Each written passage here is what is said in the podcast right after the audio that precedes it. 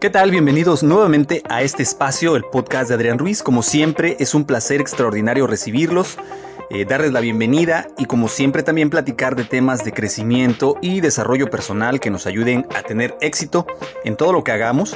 Sabemos que esta pandemia nos está obligando a sacar lo mejor de nosotros y creo que todo esto que les comparto les puede ser de mucha utilidad si se dan el tiempo de escucharlo, si se dan el tiempo también de compartirlo y créanme que lo hago con mucho esmero para que todos ustedes desarrollen o adquieran alguna habilidad que quizás no tengan o que quizás quieran pulir.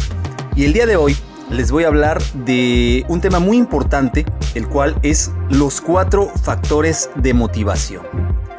Y pues, ¿qué son los cuatro factores de motivación? Vamos iniciando para aclarar esta, esta pregunta tan importante, porque existen cuatro factores eh, en cada organización y determinan los niveles de motivación del personal. Pueden ser positivos o también pueden ser negativos. Por suerte, cada uno de estos factores pueden cambiarse de un modo positivo. Esto generalmente cuando un nuevo líder reemplaza a uno que no pudo trabajar en estrategias de liderazgo para sacar lo mejor de su personal. Es por esto que existen cuatro factores básicos para motivar a cualquier individuo sin importar en qué organización se encuentre. Estos factores son, primero, el estilo de liderazgo. Es un factor clave para determinar cómo se siente la gente acerca de la organización y su nivel de motivación. Sucede que al cambiar de líder dentro de una organización, también cambia el clima psicológico en su interior y como consecuencia también se ve afectado el rendimiento de la organización. El estilo de liderazgo apropiado depende de las metas y objetivos de cada una de las organizaciones, de la gente, de la compañía y del entorno externo. Por ejemplo, en un equipo de Fuerzas Armadas, bomberos o el ejército, un estilo más correcto sería uno más directo, donde el líder le dice a su equipo qué hacer de manera rápida y con poco interés en la sensibilidad personal. Este estilo podemos encontrarlo en muchas organizaciones, las cuales están luchando por su supervivencia. Sin embargo, en muchos casos, este estilo de liderazgo de forma vertical ya no es aceptable. Es por eso que existen muchos más estilos de liderazgo y tu deber como líder es deber identificar cuál poder aplicar y con quién. Otro ejemplo es un estilo de liderazgo horizontal, donde una persona puede estar a cargo de un departamento pero funciona al mismo nivel que sus compañeros, con el mismo conocimiento y con las mismas habilidades. Hay otros estilos de liderazgo que se han detectado y son hablar, vender, persuadir y participar. Cada uno es apropiado dependiendo si el empleado es nuevo o experimentado y de si tiene tiempo de sobra o urgencia para completar la tarea. Lo ideal para el líder es poder utilizar diferentes estilos de liderazgo para diferentes tipos de personas en circunstancias completamente diferentes. Es decir, el nivel de liderazgo va a ser circunstancial conforme se vayan presentando ciertas situaciones en tu ámbito de trabajo y también desde luego cada persona va a requerir un nivel de liderazgo diferente. Segundo, un sistema de recompensas. Las organizaciones se caracterizan por una clase particular de estructura de recompensas.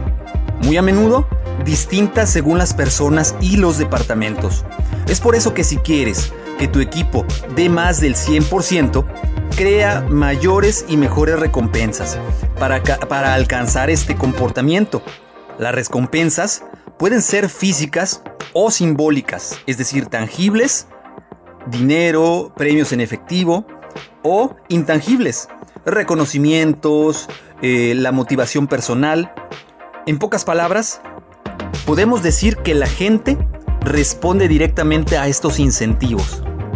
Tercero, clima de la organización. Hazte la siguiente pregunta. ¿Es tu compañía un gran lugar donde trabajar? ¿El clima de la organización se crea y se mantiene deliberadamente? En gran parte consiste en la forma en la que la gente se trata entre sí en todos los aspectos, en todas las organizaciones y se debe de reforzar el respeto por el individuo en todos los niveles, desde los niveles jerárquicos más altos hasta los niveles jerárquicos de la base de la pirámide jerárquica de la estructura de tu organización. Esto dará como resultado que la gente se respete entre sí, haciendo al, al personal que esté más contento, más feliz y a la vez sea muchísimo más productivo. 4. La estructura del trabajo. Parte del trabajo es intrínsecamente motivador, requiriéndose creatividad, imaginación y altos niveles de energía. El trabajo que implica comunicar, negociar e interactuar con otras personas con la intención de obtener su cooperación para realizar un trabajo rápido y bien, saca la mejor energía del individuo. Es emocionante y desafiante. Por lo general, también es muy gratificante. Sin embargo, una gran cantidad del trabajo debe hacerse bajo estándares y rutinas, y así volviéndose relativamente aburrido. Las buenas organizaciones siempre están intentando estructuras de trabajo de tal forma que logran emparejar la naturaleza del trabajo con la naturaleza del empleado y así hacer del trabajo lo más agradable e interesante posible. Por último podemos decir que un buen líder puede marcar una diferencia inmediata. La estructura de recompensas, el clima de la organización y la estructura del trabajo se pueden cambiar, pero generalmente esto se hace de forma lenta y paulatina, lleva un tiempo. Sin embargo, el estilo de liderazgo es uno de los factores que se pueden cambiar rápidamente y ese cambio puede marcar una diferencia enorme casi de la noche a la mañana. Un líder muy motivador, con una visión clara e impactante para la organización, puede convertirse en una fuerza motivadora para el cambio y la transformación, aunque todo lo demás quede igual. Por último, les quiero dejar tres recomendaciones para que puedan lograr implementar esto en sus lugares de trabajo y poder empezar este desarrollo. Y la primera es, revisa cómo se encuentra el clima laboral de tu organización. Este se refuerza sistemáticamente y el respeto a los individuos es la base de él. Segundo, acércate a tus empleados y ve qué tan desafiante e interesante encuentran ellos su trabajo. Pídeles que te den ideas de cómo hacer su trabajo menos rutinario y más emocionante. Te vas a encontrar con grandes sorpresas y seguramente te podrán ayudar a motivarlos de una manera más eficiente. Y por último, identifica qué clase de líder eres. ¿Eres como el ejemplo de líder militar, donde solo das órdenes sin involucrarte en cómo se sienten tus colaboradores o tu liderazgo?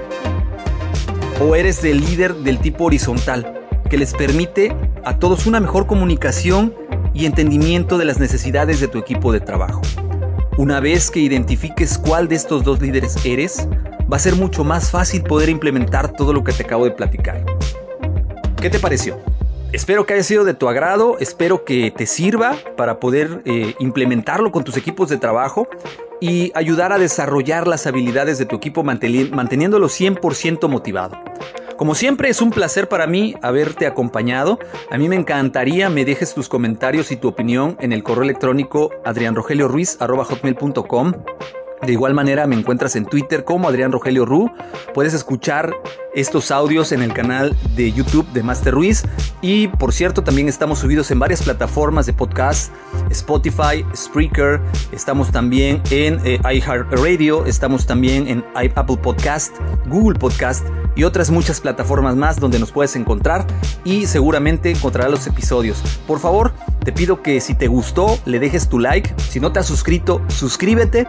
Comparte esta información con alguien a quien tú consideres que sería de utilidad, a quien le pueda servir, pero sobre todo, ayúdame a hacer esta comunidad todavía más grande de lo que ya es. Te agradezco mucho que me hayas acompañado. Te recuerdo, mi nombre es Adrián Ruiz. Ha sido un placer extraordinario que me acompañaras. Nos seguimos escuchando. Hasta luego.